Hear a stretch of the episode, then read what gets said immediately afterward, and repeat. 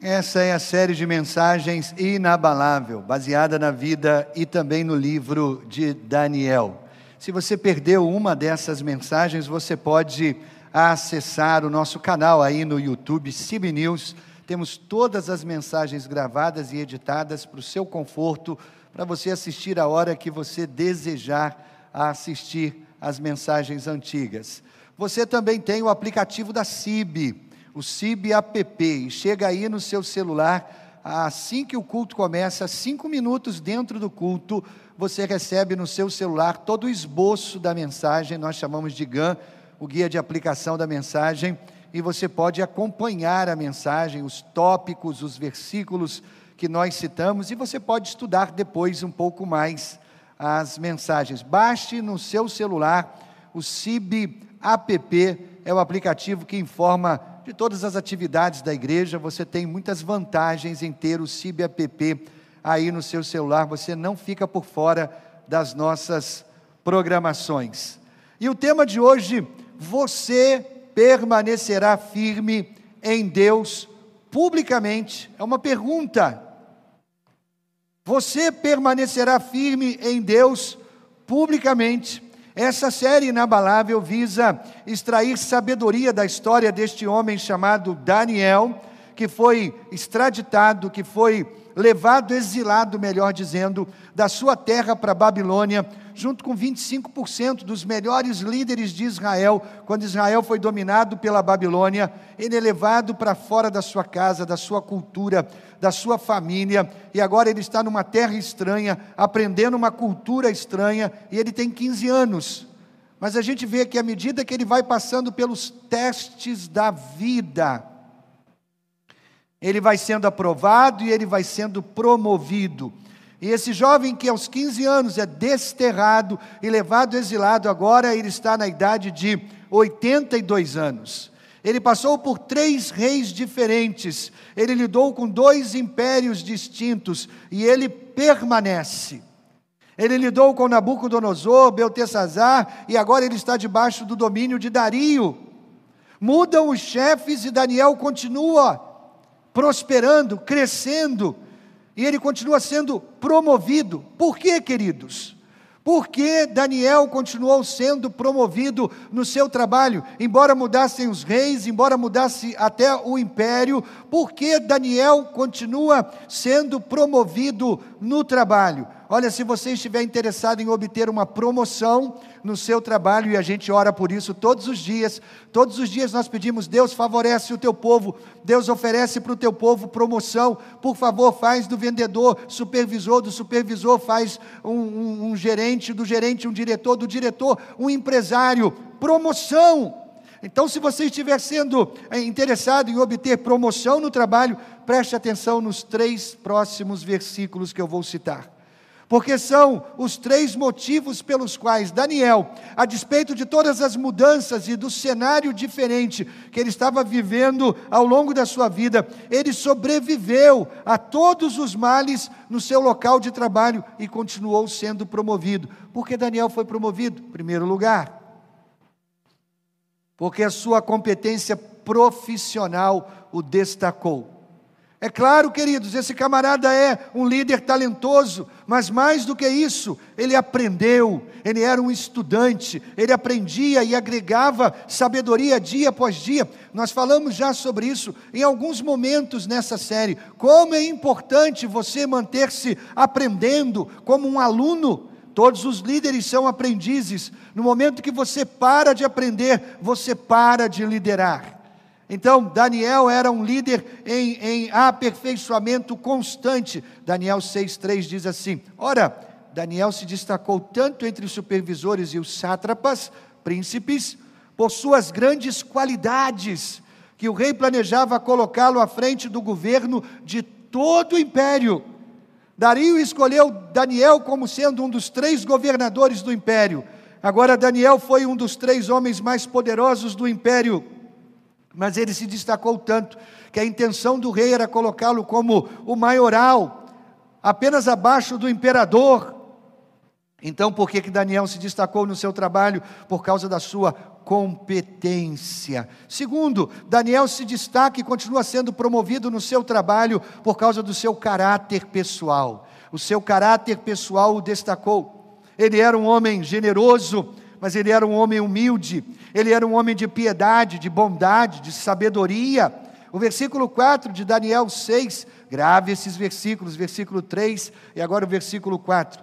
Diante disso, os supervisores e os sátrapas procuraram motivos para acusar Daniel em sua administração governamental. Você percebe?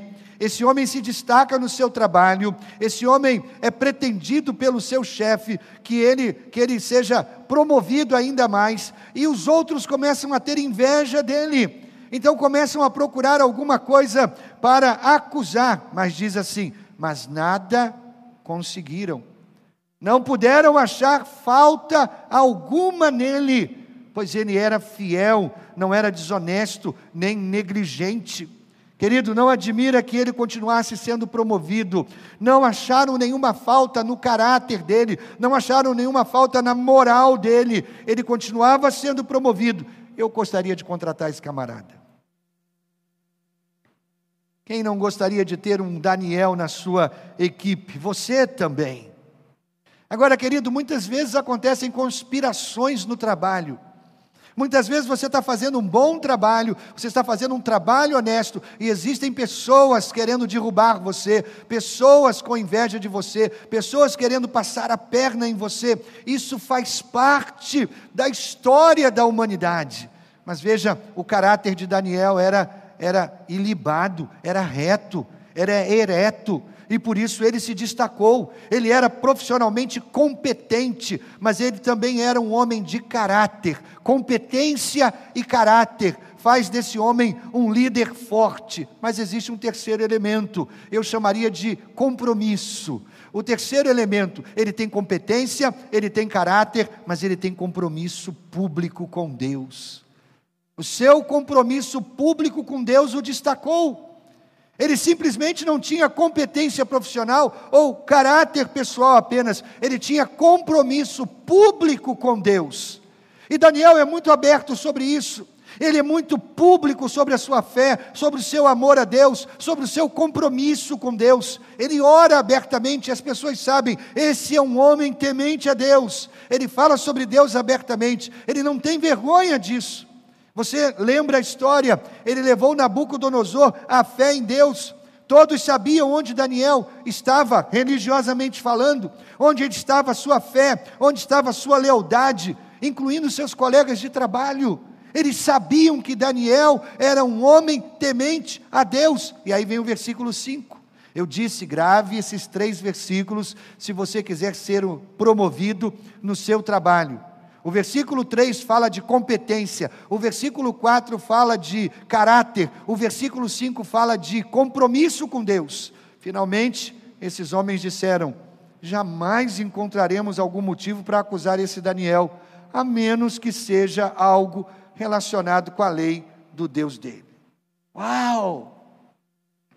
Esse camarada não tem fragilidades, esse camarada tem muros muros construídos na competência, no caráter e no compromisso. Ele não fez nada de errado, ele está impecável.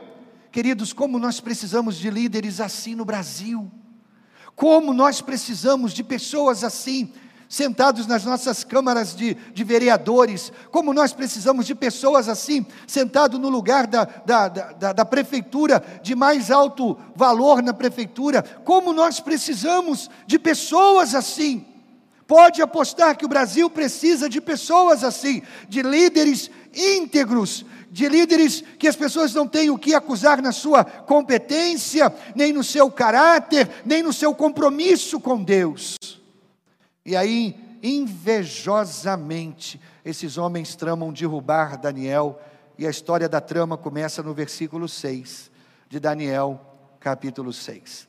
Vou ler para você que diz assim: e assim os supervisores e os sátrapas, de comum acordo, foram falar com o rei. Então veja, os invejosos vão falar com o rei.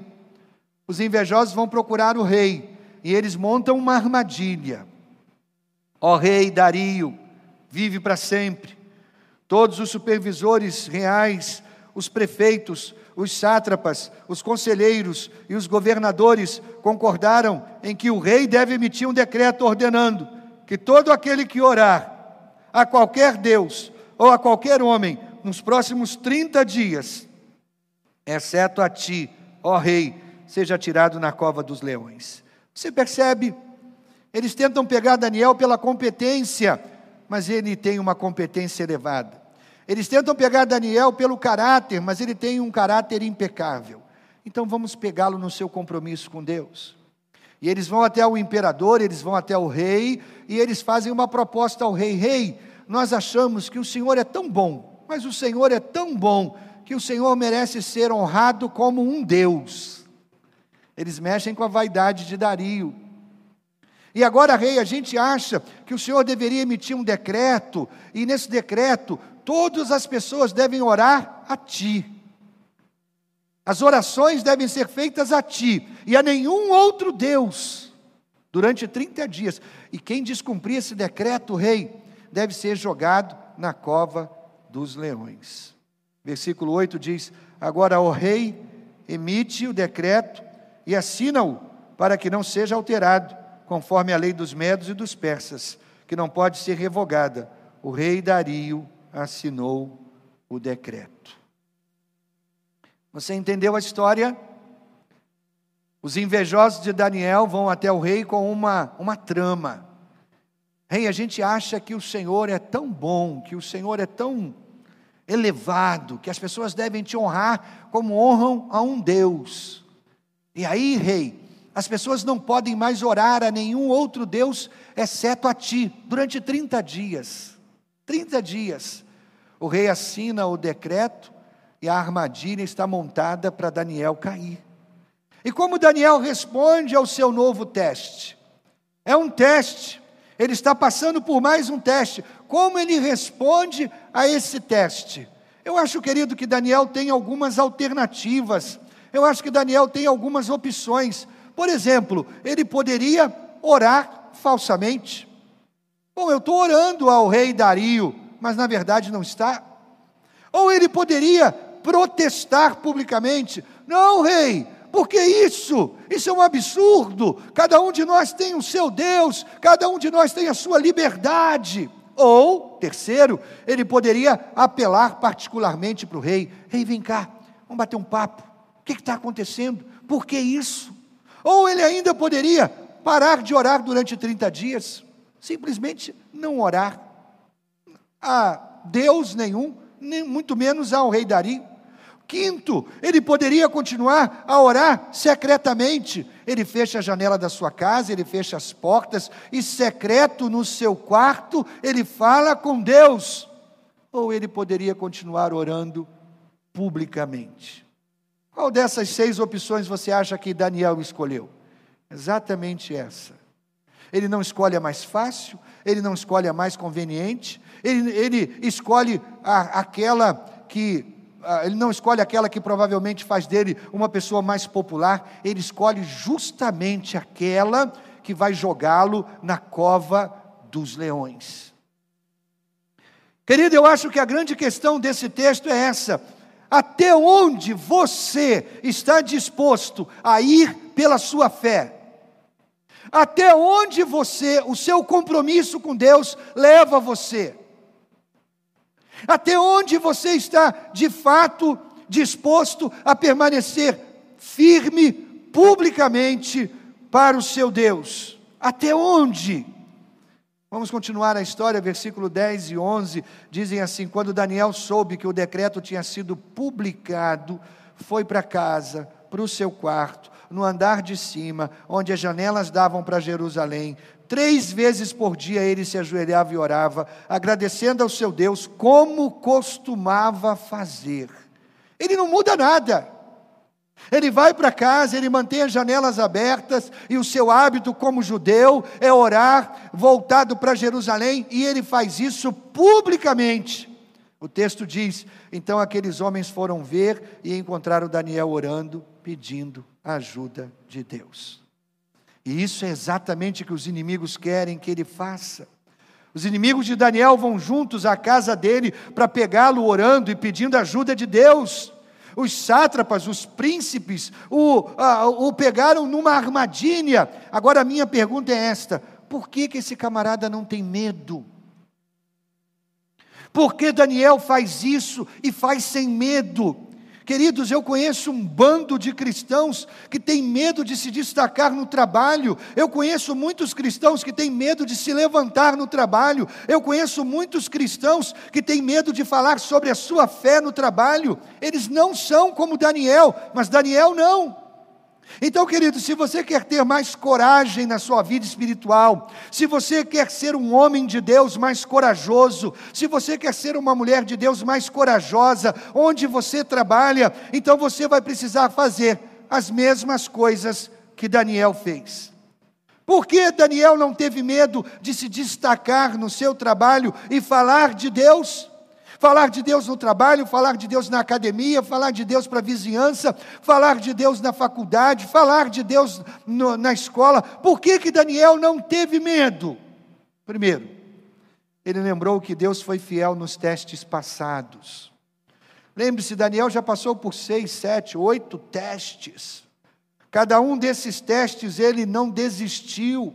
Na verdade, cada um desses testes que nós já examinamos anteriormente ah, pode realmente se resumir a essa questão: você se manterá firme por Deus publicamente? Cada um desses testes fez essa pergunta. E todos esses testes diferentes, cada um deles, ele lembra: Deus foi fiel no passado, Deus foi fiel, Deus me aprovou e Deus foi fiel. Segundo Daniel, não teve medo porque ele tinha uma conversa com Deus três vezes por dia. Agora, por favor, preste bem atenção, isso é fundamental nessa história. Daniel não teve medo de se manter firme em Deus publicamente, porque ele falava com Deus três vezes por dia. Pergunta: você acha que se você orasse três vezes por dia, se você tivesse uma conversa real com Deus, três vezes por dia, todos os dias, ao longo de 82 anos de vida, você poderia ser mais forte na sua fé? Sim ou não? Será que existe alguma possibilidade que isso, essa conversa com Deus três vezes por dia, tenha provocado um impacto na vida de Daniel, um impacto na área da confiança? Sim ou não? Será que você seria uma pessoa mais segura se você orasse três vezes por dia? Será que você seria imune à desaprovação de outras pessoas? Será que você não teria medo de nada, nem de rejeição alguma, se você orasse três vezes por dia? Querido, preste atenção. Se você não entender mais nada dessa mensagem, não absorver mais nada dessa mensagem, eu quero que você guarde isso no seu coração. Entenda o que eu vou dizer. Se você deseja permanecer firme, dobre os seus joelhos mais vezes por dia. Se você deseja permanecer de pé, dobre os seus joelhos com mais frequência. Esse é o segredo de permanecer firme em Deus. Quem dobra seus joelhos mais vezes permanece de pé por mais tempo. Você entende?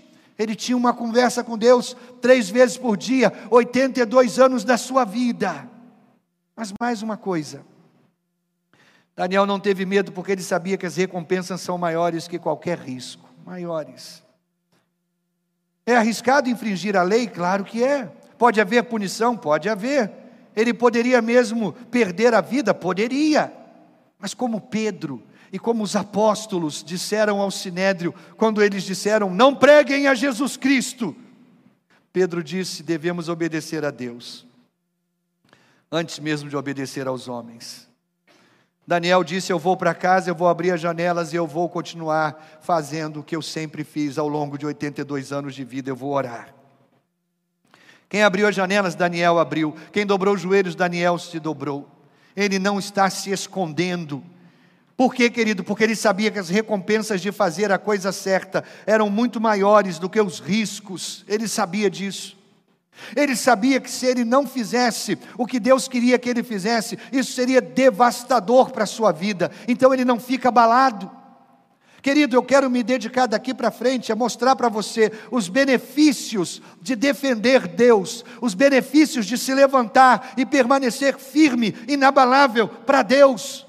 Sempre que você quiser derrotar um medo controlador na sua vida, qualquer tipo de medo, pode ser medo de desaprovação, pode ser medo de testemunhar, seja qual for o medo, se você quer vencer esse medo, o que você precisa fazer é minimizar as possibilidades negativas e maximizar os benefícios de fazer a coisa certa. Então é por isso que eu quero dedicar tempo agora para mostrar a você os benefícios de quando eu permaneço firme em Deus. Há benefícios, há riscos, sim, há riscos, mas nós minimizamos esses riscos e maximizamos os benefícios. Olhe para os benefícios. Quais os benefícios de se permanecer firme em Deus? Primeiro, permanecer firme em Deus é uma vitória sobre o medo. Cada vez que você defende Deus no seu trabalho, na sua comunidade, com seu vizinho, com seu amigo, você está vencendo o medo, você está lutando contra o medo. Eu não tenho tempo de entrar em detalhes, mas deixe-me citar apenas três coisas rápidas a respeito do medo. Primeiro, o medo é apenas um sentimento, querido, apenas um sentimento. Ele não dura para sempre. Será que você pode lembrar momentos na sua vida em que você teve medo? Foram momentos, foram circunstâncias, passaram. Por quê? Porque o medo é um sentimento e ele não dura para sempre. Segundo, o medo é desconfortável, mas ele não pode matar você. Você já sentiu medo a ponto de, de pensar que ia morrer? Sim, querido, ele é desconfortável, ele nos leva a esse pensamento, mas o medo não pode matar você, ele é só um sentimento. Terceiro, o medo cresce quando eu recuo mas o medo diminui quando eu me movo para frente. O medo cresce quando eu recuo, o medo diminui quando eu me movo para frente. Agora você não pode argumentar para escapar do medo. Só existe uma maneira de eliminar o medo na sua vida. Mova-se contra ele, mova-se contra ele. O, modo, o medo não responde à razão, porque o medo nem sempre é razoável. O medo responde à ação, ação. Coragem, querido, não é ausência de medo. Se você não tiver medo de fazer alguma coisa, então você não precisa de coragem. Você só é corajoso quando faz o que está morrendo de medo de fazer, enquanto faz. Isso é coragem. Coragem é avançar a despeito do medo. Coragem é enfrentar o medo. Coragem é ir contra o medo. Então o medo só pode derrotar você quando você recua, quando você anda para trás, mas quando você se move em direção ao seu medo, corajosamente, você vence o medo. O medo cresce quando eu retrocedo, o medo diminui quando eu insisto, quando eu avanço.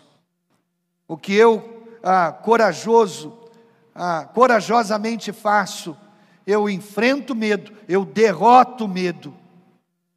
O que os cristãos ah, da, da, da primeira igreja ah, cristã fizeram? Eles enfrentaram os medos. Eles estavam numa situação muito pior que nós, e eles oraram. Atos capítulo 4, versículo 29, eles estão debaixo de uma tremenda perseguição.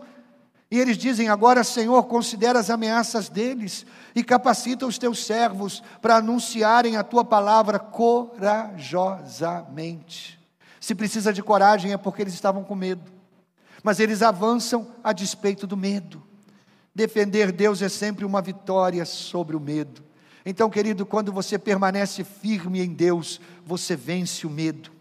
Segundo benefício, permanecer firme em Deus edifica a minha fé e o meu caráter.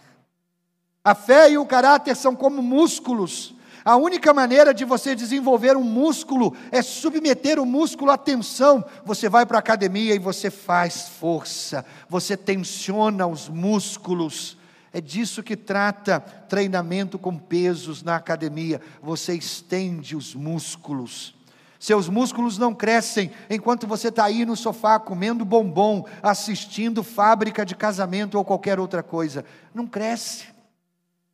Você entende? É assim que você fica mais forte, cada vez que você defende Deus no trabalho, o seu caráter é edificado. Se você se torna um homem mais piedoso, seu caráter é edificado. E aí você se torna uma mulher mais piedosa, isso aumenta a sua fé. 2 Timóteo 1,8 diz: Se você despertar esta força interior, nunca terá medo de falar do nosso Senhor aos outros. Você estará pronto a sofrer comigo pelo Senhor, pois Ele lhe dará forças no sofrimento. Cada vez que você faz algo difícil, seu caráter cresce. Você cresce em confiança, você cresce em força, você cresce em sabedoria, você se torna mais piedoso e mais parecido com Cristo, você constrói a sua fé. Permaneça firme e vença os medos. Permaneça firme e edifique o seu caráter. Mas permanecer firme em Deus também dá a Deus a oportunidade de o próprio Deus fazer um milagre. Esse é o terceiro benefício. Quando você permanece firme em Deus, você dá a Deus uma oportunidade de Deus fazer um milagre. Querido, a verdade é que a maioria das pessoas, a maioria dos cristãos, nunca viu um milagre absoluto e verdadeiro na sua vida. E a razão pela qual muitos não, nunca viram um milagre na vida é porque nunca arriscaram nada, nunca enfrentaram o medo. Você nunca verá um milagre até que você dê um passo para fora e ande sobre a água, você não verá o um milagre. Sim, querido, eu estou dizendo, salte do barco, ande sobre as águas. É fora do barco que você vê o milagre acontecer. Você nunca sabe que Deus pode resolver seus problemas. E você, se você nunca tiver um problema sequer, você nunca sabe que Deus pode fazer um milagre em sua vida, se você nunca arriscar nada. Nada.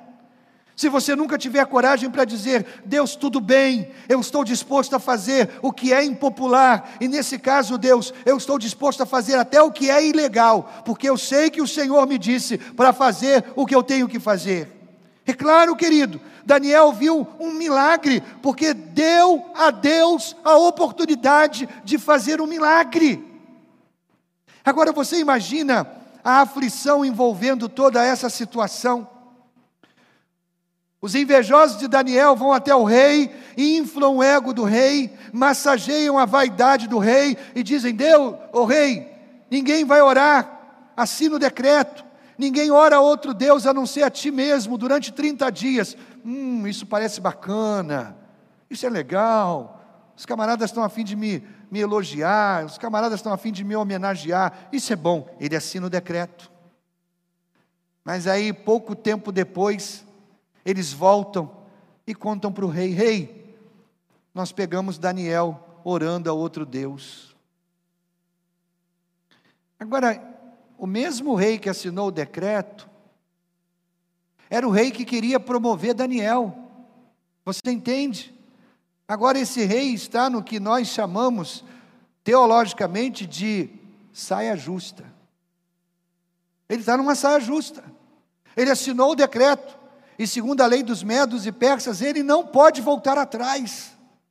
Então ele tem que jogar Daniel na cova dos leões. E Daniel é aquele homem que ele sabe, o rei sabe, ele é competente, ele tem caráter, ele tem compromisso.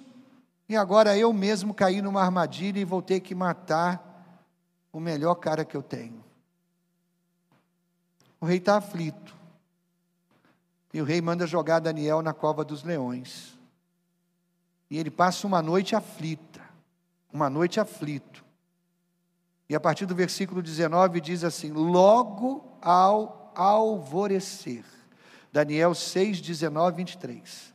Logo ao alvorecer, logo de manhã, cedinho, o rei se levantou, correu para a cova dos leões, porque ele estava aflito. Quando ia se aproximando da cova, antes de chegar à cova, ele ia se aproximando ainda. Ele está aflito. Ele chama Daniel com voz aflita: Daniel, servo do Deus vivo, será que o seu Deus, a quem você serve continuamente, pode livrá-lo dos leões? Daniel respondeu: Ó oh, rei.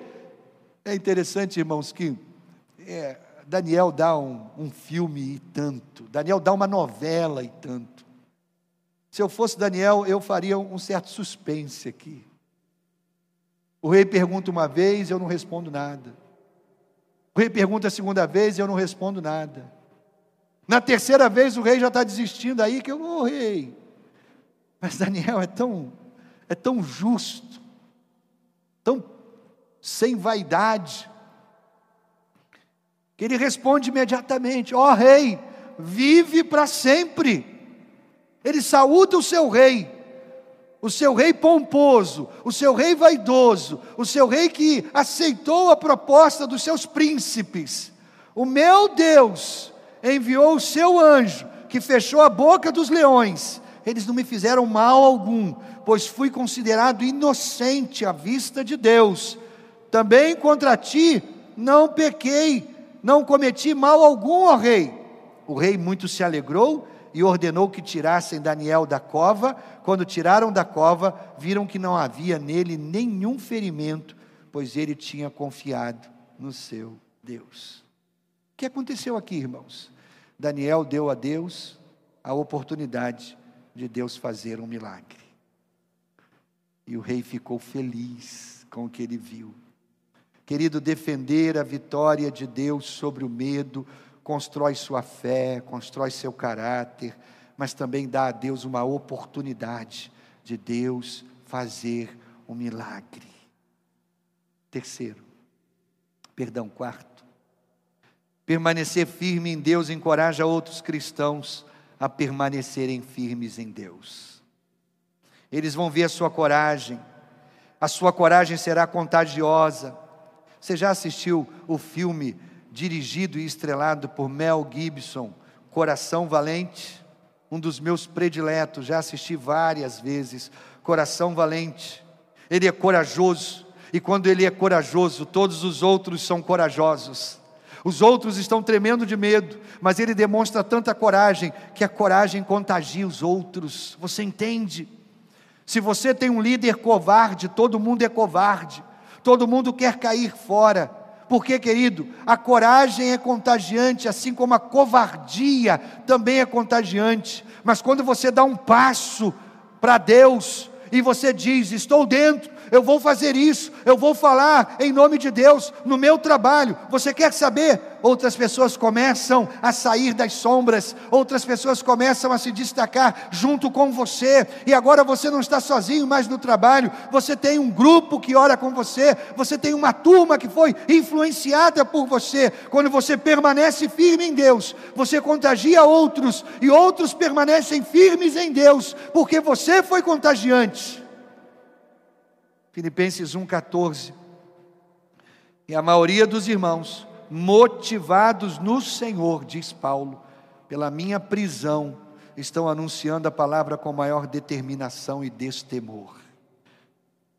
Esses camaradas viram que Paulo foi preso, mas Paulo não se dobrou, permaneceu firme em Deus, mesmo em prisões. E eles olhavam para Paulo e diziam: Nossa, o nosso irmão está lá preso e continua firme em Deus. O que nos resta fazer? Pregar a palavra de Deus com determinação e destemor. É isso que nós vamos fazer. Se o nosso irmão está sofrendo em cadeias, ele sofre corajosamente, isso nos influencia e nós vamos pregar o Evangelho ainda mais. A sua ousadia, querido, incentivará outras pessoas a serem ousadas. Isso é um benefício e tanto. Quinto, permanecer firme em Deus é um poderoso exemplo para os descrentes. Honestamente, querido, falando, eu acho que isso, permanecer firme em Deus, haja o que houver, e a sua atitude diante da dor. Então vejam, uma coisa, permanecer firme em Deus, haja o que houver, e a outra coisa, a sua atitude diante do sofrimento, da dor. Esses dois elementos são os seus maiores testemunhos de vida cristã. Seus amigos, seus vizinhos, seus parentes, seus colegas de trabalho, descrentes, eles estão olhando para isso. Será que ele vai permanecer firme em Deus ou ele vai negociar? Ele está sofrendo, qual é a atitude dele? Quando você faz a coisa certa nessas duas circunstâncias, esse é o seu maior testemunho e as pessoas estão olhando para isso. Como você lida com a dor, e como você lida com a rejeição, eu creio, podem ser as suas duas maiores testemunhas.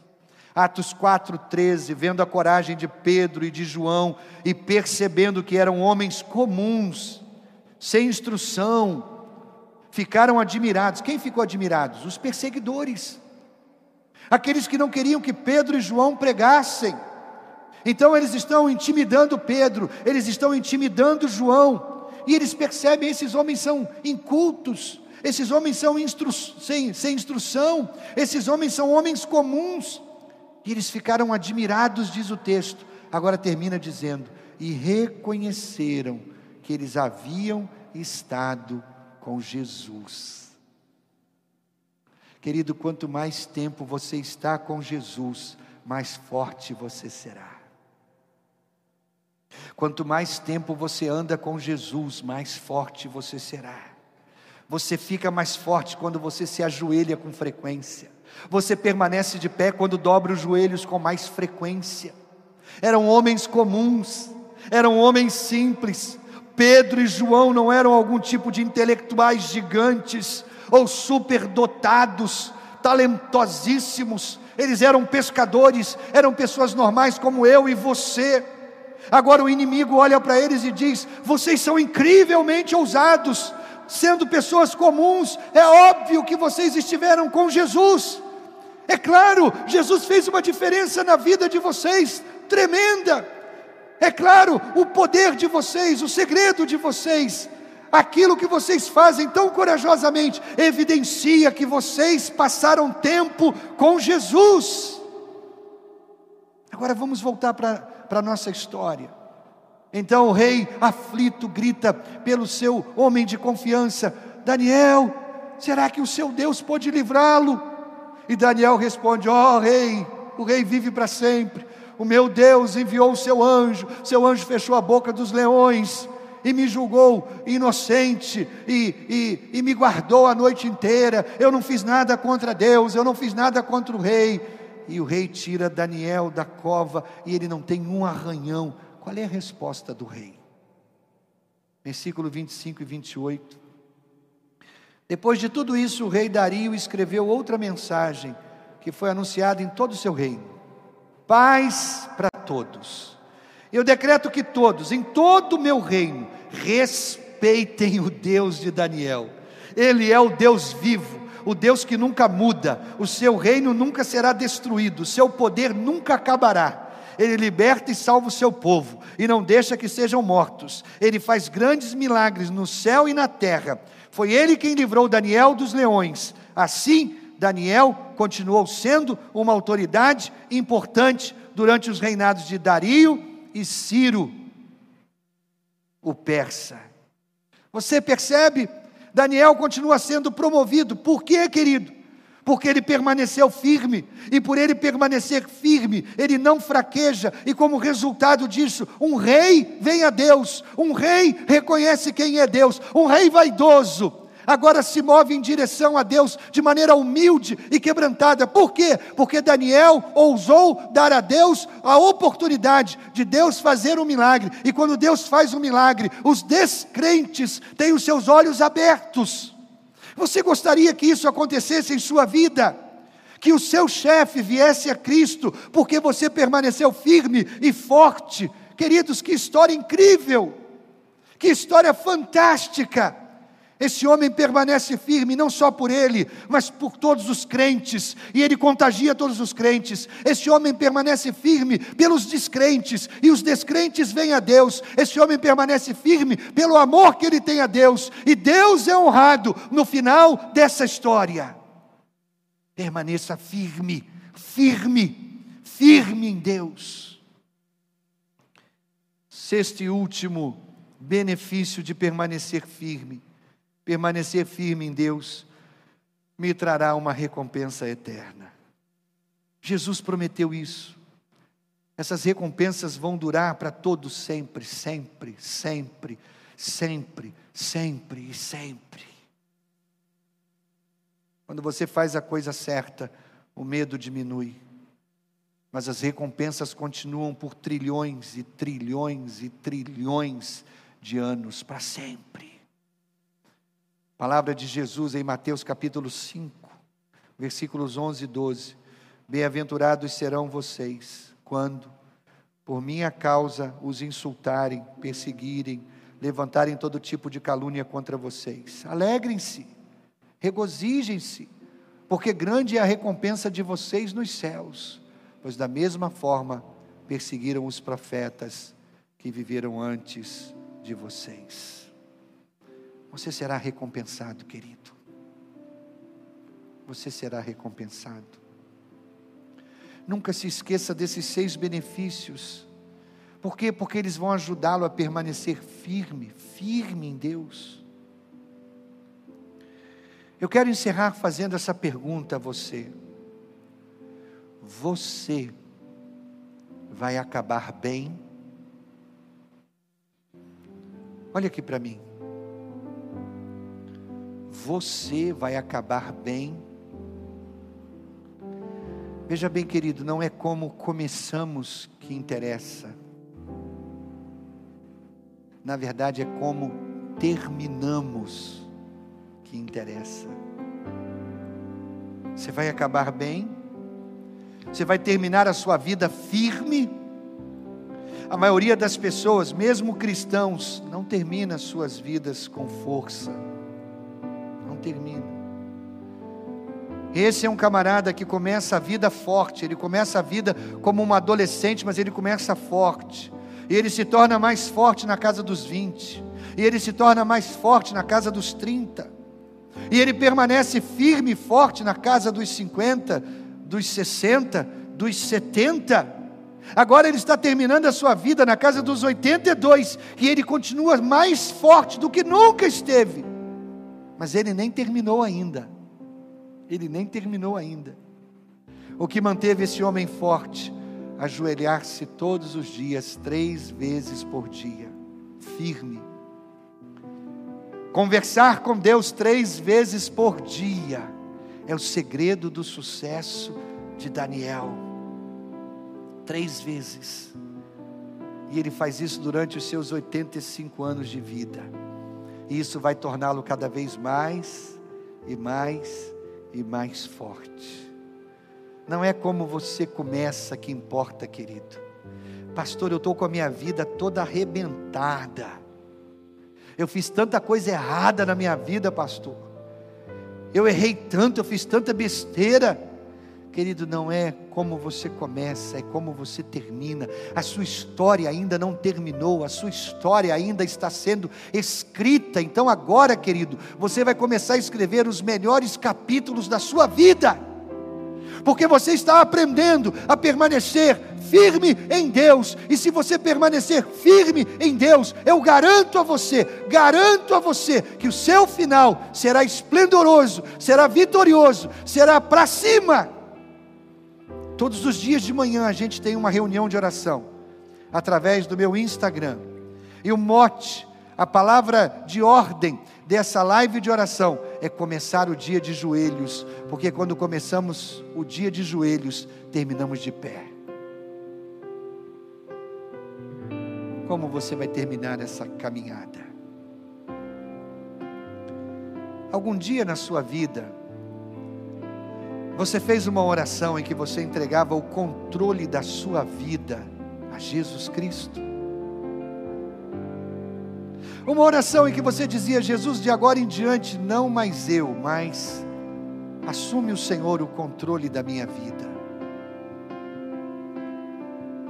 Querido, se você nunca fez, ou se você tem dúvida de se já fez ou não essa oração, que tal agora, aí onde você está, aí mesmo, nessa sua sala, nesse seu escritório, na sala de TV, ou com o seu celular na mão, aqui e agora, você tomar a decisão de entregar o controle da sua vida a Jesus. Vamos fazer isso?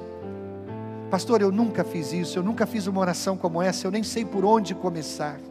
Pastor, eu, eu não lembro, eu não lembro se eu já fiz uma oração como essa. Semana que vem nós vamos falar sobre isso. Não é possível alguém receber alguém do tamanho de Deus na sua vida e a sua vida não mudar. Então, se você não lembra, ou se você tem certeza que nunca fez uma oração de entrega do controle da sua vida a Jesus, então agora nós vamos projetar aí na tela essa oração. Eu e você vamos lê-la. Talvez você apenas concorde dizendo amém, amém e amém. Mas vamos fazê-la juntos, eu e você. Vamos juntos? A oração vai ser projetada e você vai ler comigo. Querido Deus, hoje aceito tudo o que Jesus fez por mim na cruz. Obrigado por perdoar tudo o que eu fiz de errado. Retire da minha mente o medo da morte.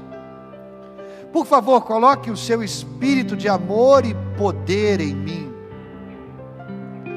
Obrigado por nunca deixar de me amar.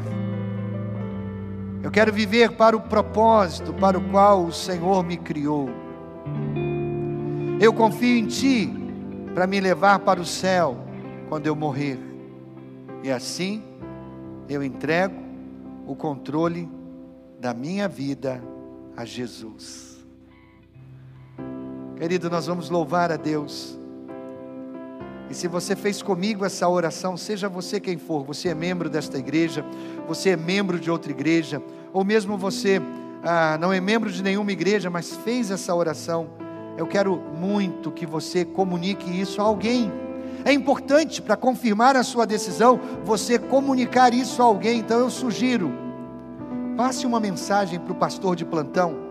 Pegue agora o seu celular, vá para o seu WhatsApp e passe uma mensagem para o pastor de plantão. Diga: Eu entreguei o controle da minha vida a Jesus Cristo.